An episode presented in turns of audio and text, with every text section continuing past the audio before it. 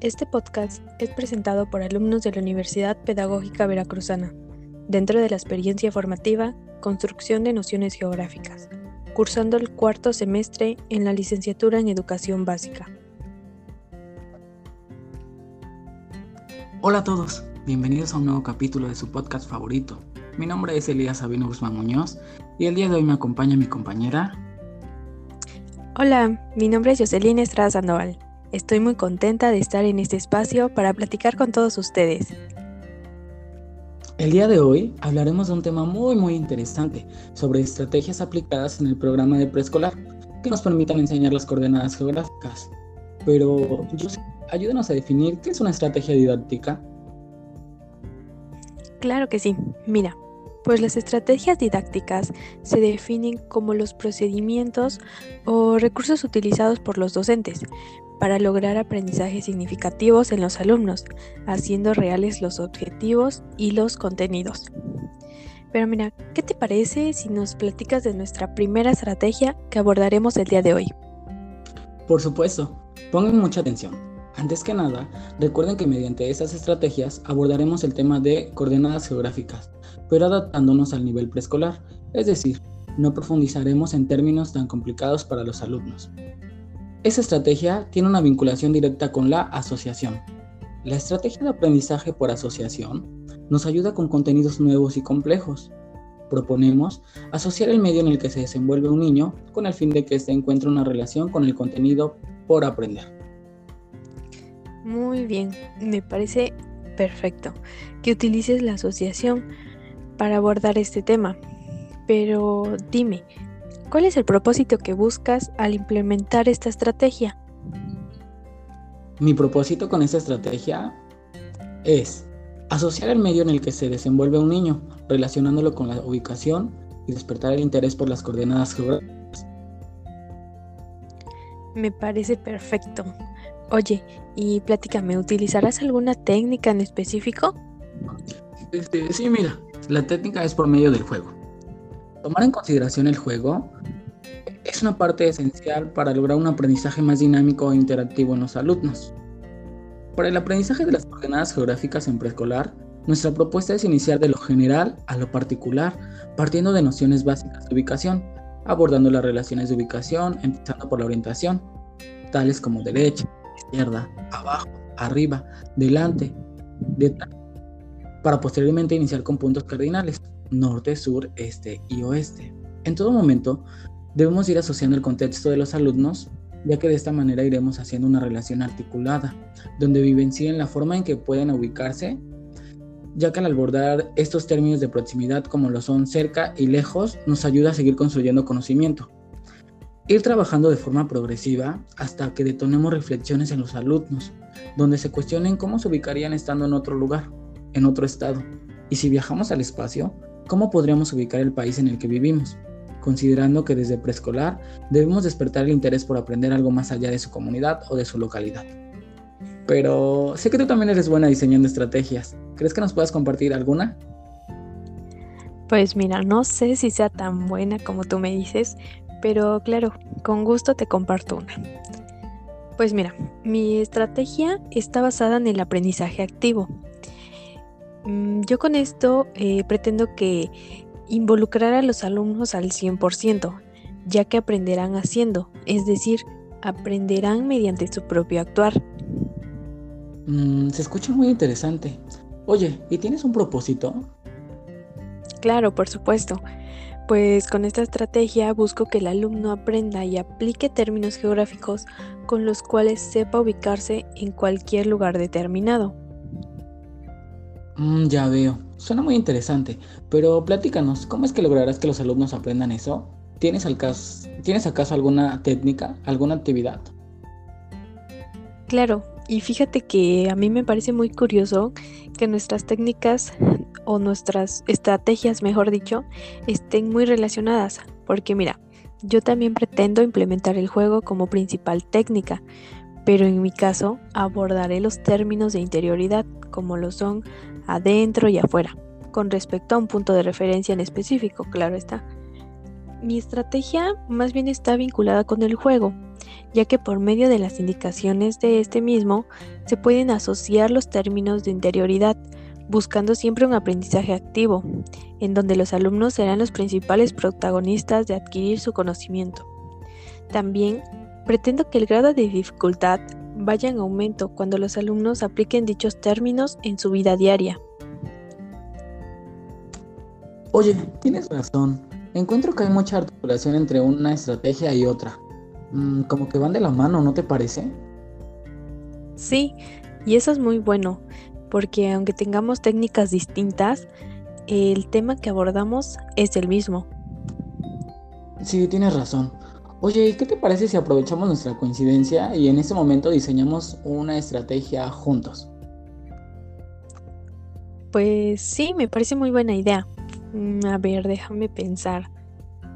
Eh, ¿Qué tal si abordamos el tema de la direccionalidad? Mm, sí, me parece bien. ¿Y qué te parece si ocupamos la técnica de simulación?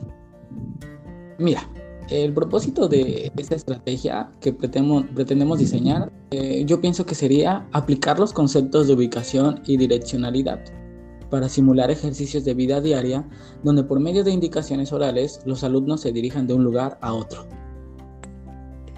Sí, me parece muy bien tu propósito, ¿eh? ¿Y qué te parece si en base a él utilicemos la técnica de representación? ¿Qué te parece?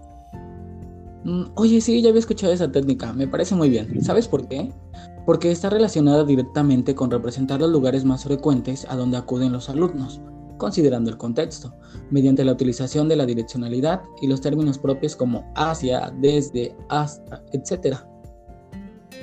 Sí, fíjate, y esto se me ocurre que lo lograremos al pedirle a los alumnos seguir indicaciones para llegar a un lugar en específico, o bien eh, seguir ciertas señalizaciones que les permitan seguir un trayecto de un punto a otro, ¿no crees? Mm, Sabes, todo esto tiene un fin y yo pienso que es que los términos que hemos estudiado a lo largo de todas esas estrategias los puedan aplicar los alumnos en su vida diaria. Sí, sí, porque me, bueno, a mí me parece muy bien, porque es necesario conducir la reflexión de los alumnos, en donde ellos realmente se pregunten, se cuestionen si deberán usar estos mismos conceptos estando en otros lugares desconocidos o incluso más grandes. Mm, sí, tienes razón. Esperemos que eso se pueda lograr en los alumnos. Y bueno, con esto llegamos al final de un capítulo más de tu podcast favorito. Muchas gracias por escucharnos y sobre todo por aprender juntos. Estas estrategias estarán disponibles en nuestro podcast. Esperemos que les sean de mucha utilidad. Así es. Igual yo estoy muy contenta de haber estado en esta emisión y esperando que la información compartida les sea de gran utilidad a todos. Adiós. Adiós.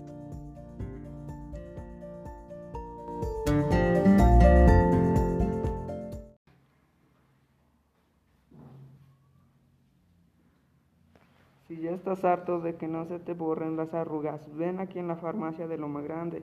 Tenemos las mejores cremas que en solo 28 horas no tendrás nada y están en un costo de 99 pesos. Si compras una, te llevas dos.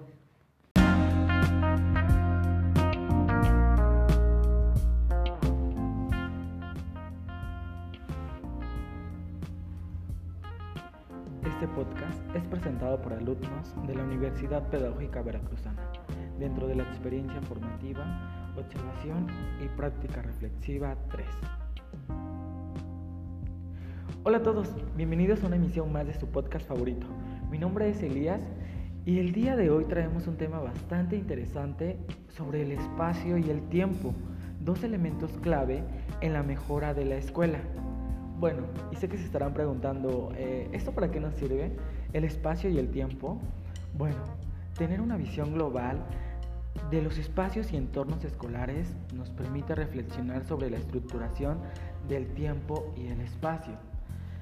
Actualmente hablamos mucho acerca de la tecnología, hablamos mucho acerca de todas estas TICs, pero qué mejor que mi compañera Jocelyn nos explica un poco más acerca de este tema y bueno, los dejo con ella para que aprendamos un poco más juntos.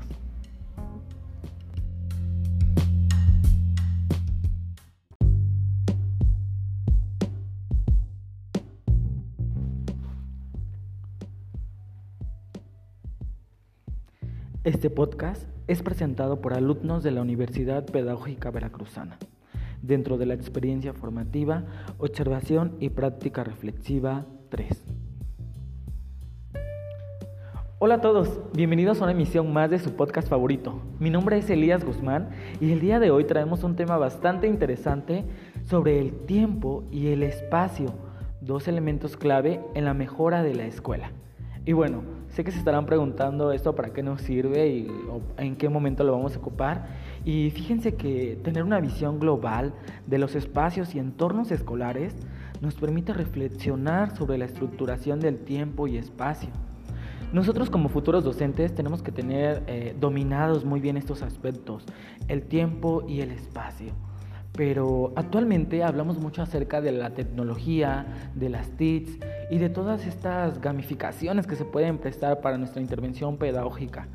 Pero qué mejor que mi compañera Jocelyn nos hable un poco acerca de este tema y todas estas aportaciones muy interesantes que ella trae. Y bueno, los dejo con ella para que juntos aprendamos.